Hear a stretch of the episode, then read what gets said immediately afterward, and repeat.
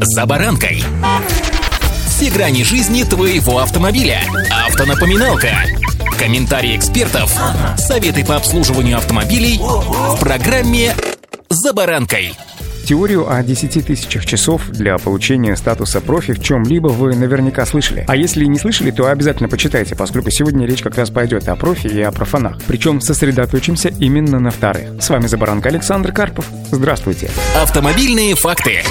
Общественная палата России и Всероссийское общество автомобилистов предлагают ввести особые права для новичков за рулем, пишет российская газета. Это броское предложение обсудили, разумеется, профессионалы, руководители ГИБДД, автошкола, также депутаты Госдумы и разработчики образовательных программ. Однако среди них не было единодушия. Оттого звучали даже предложения вернуться к опыту советских времен и учили, дескать, дольше, и штрафные талоны компостировали, и ограничения вводили. Например, в СССР новички были обязаны ездить не быстрее 70 км в час, не выезжать на ночную дорогу, дорогу и не брать в автомобиль больше одного пассажира. Согласно статистике, молодые или начинающие водители – одна из наиболее опасных категорий автомобилистов. К тому же этот, что называется, стажерский период надо исчислять с даты получения прав, а не с момента, когда человек реально сел за руль и начал набираться опыта. Поскольку случаев отложенного вождения сегодня предостаточно, соглашаются эксперты. Но любые новички, а 18+, особенно часто, чувствуют себя неуверенно на дороге. Они плохо ориентируются в обстановке, не знают, как реагировать при аварийных ситуациях, не умеют рассчитывать скорость, дистанцию. Тем самым они создают сложности для других участников дорожного движения. Их маневры не всегда понятны опытным водителям. Так что проблем с новичками, как говорится, не початый край. В связи с этим многие эксперты предлагали, не изобретая велосипед, обратиться к опыту зарубежных стран. Ну, например, в Финляндии действует двухступенчатая система обучения. Сначала выдают временные права на два года. В течение этого срока водитель может совершить не более трех нарушений. Если он превысил лимит, то вновь садится за парту в автошколе. А поскольку обучение стоит дорого, то там редко получают права, не имея автомобиля, поэтому начинающий водитель прямо заинтересован в том, чтобы не допустить нарушений правил дорожного движения.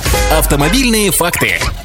Наиболее совершенным многие эксперты признали австрийскую двухэтапную систему получения водительских прав. Новичкам после сдачи экзаменов и получения водительского удостоверения предписывают пройти дополнительную подготовку в автошколе. Таким образом, уже став водителем и, что называется, нарулив определенный опыт, человек вновь возвращается на обучение уже специфическим аспектам, например, вождению в ночное время, или снегопад, или гололед. Ну а если молодой водитель не пришел на второй этап, то его удостоверение попросту аннулируется. На обсуждении эксперты предложили ввести для новичков за рулем ограниченные права. Эксперты были единодушны в том, что система подготовки водителей должна совершенствоваться и по программам, и по срокам, и по увеличению часов именно практического вождения. Наиболее целесообразным было бы введение временного водительского удостоверения двухступенчатой системы подготовки и тестирования, так как водитель-любитель и водитель-профессионал — это совершенно два разных уровня подготовки, разумеется, и знаний, и навыков. За два года практического вождения автолюбитель получит необходимый опыт и только потом сможет претендовать на получение постоянного удостоверения, в том числе и с правом коммерческой перевозки и пассажиров, и грузов. Да, правда, это только рассуждение. Воплотятся они в жизнь или нет, как говорится, поживем и видим. Обещаю держать нос по ветру и, соответственно, вас информировать. А пока удачи! За баранкой!